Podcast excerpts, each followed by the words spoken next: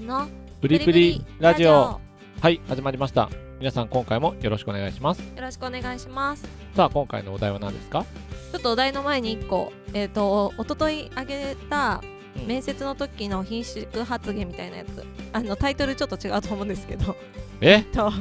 あーちょっとでも面接の時のなんか良くない言葉みたいなやつなんですけど。うん。えーっとそれがねなんか音声途中で切れてて上げ直しましたので。最悪や。ちょっと。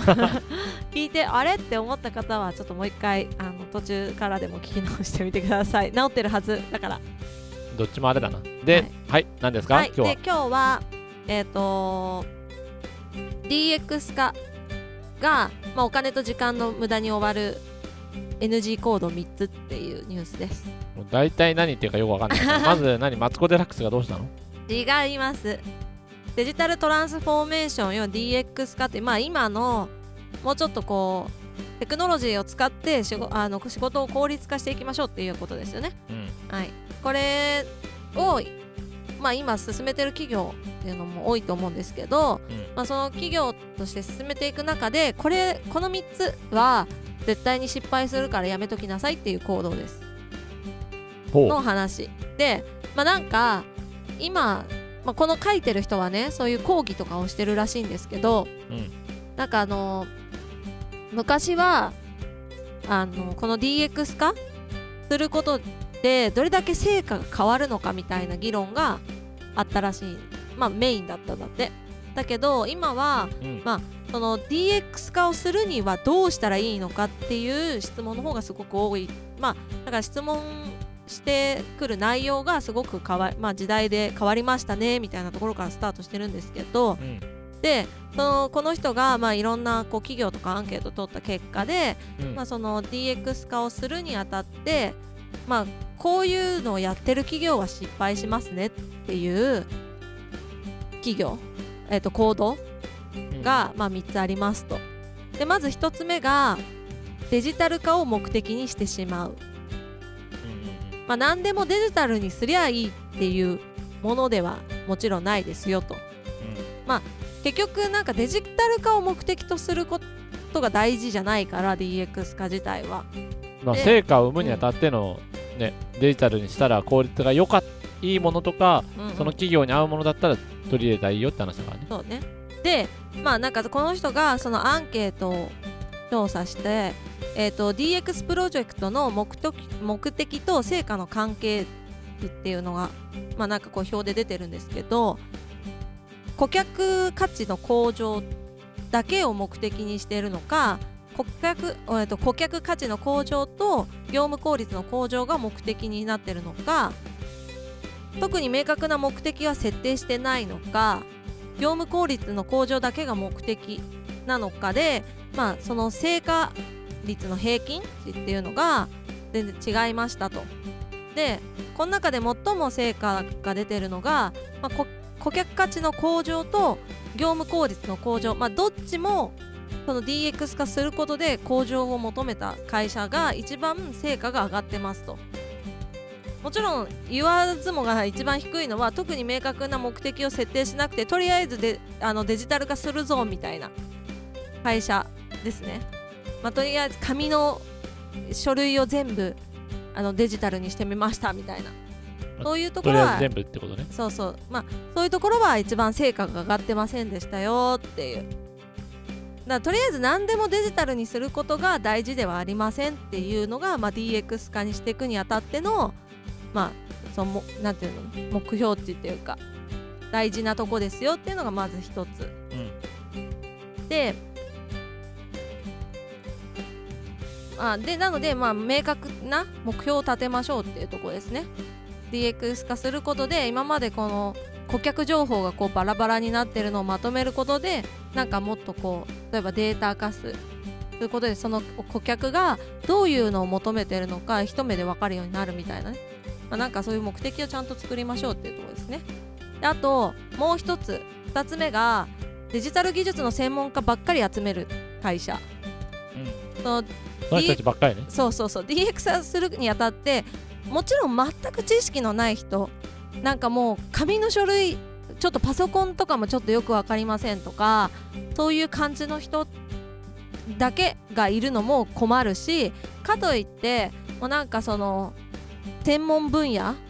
こうなんていうのインターネットとかそういうのまあの専門分野の人だけがいても成り立たないですよっていう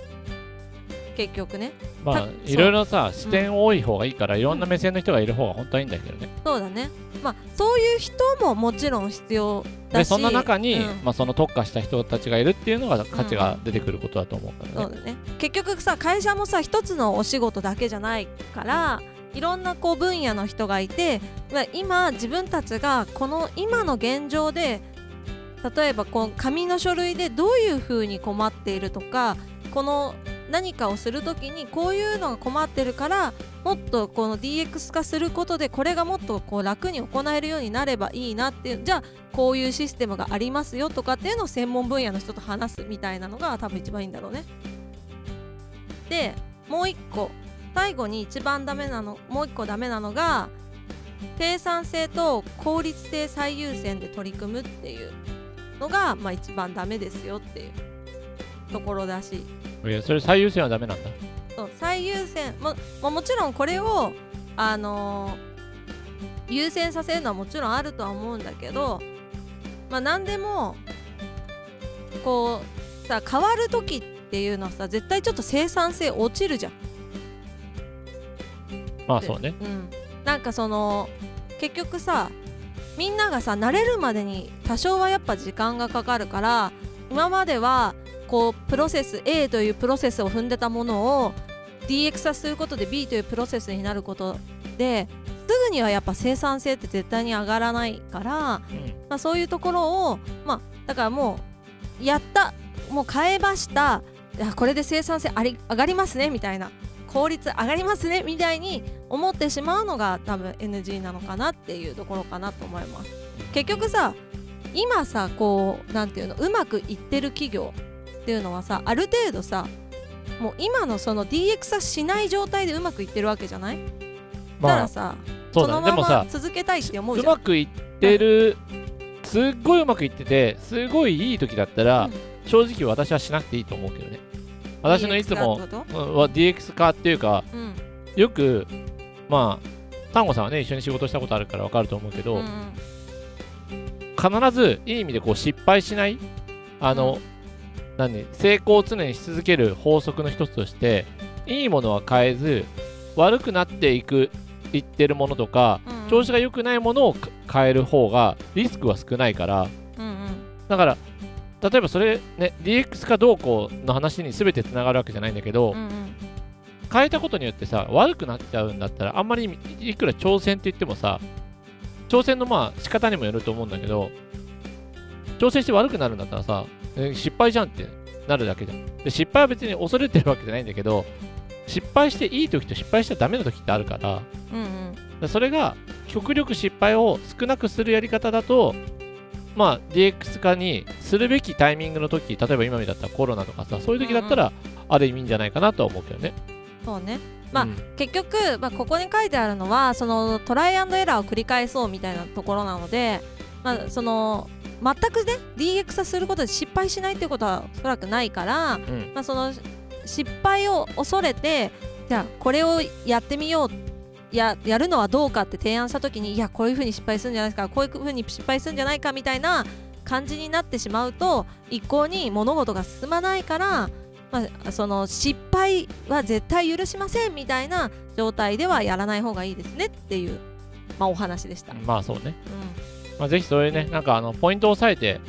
あのそういうところも、まあ、取り組む要素としてね、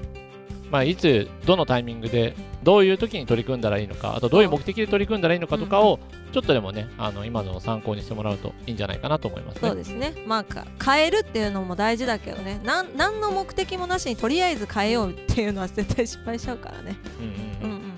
まあぜひあのよく考えて。でもまあ考えもすぎも良くないということでしたね。はいでは今日のお話はここまで。皆さんからいいねコメントレターなどお待ちしてます。またね。バイバイ。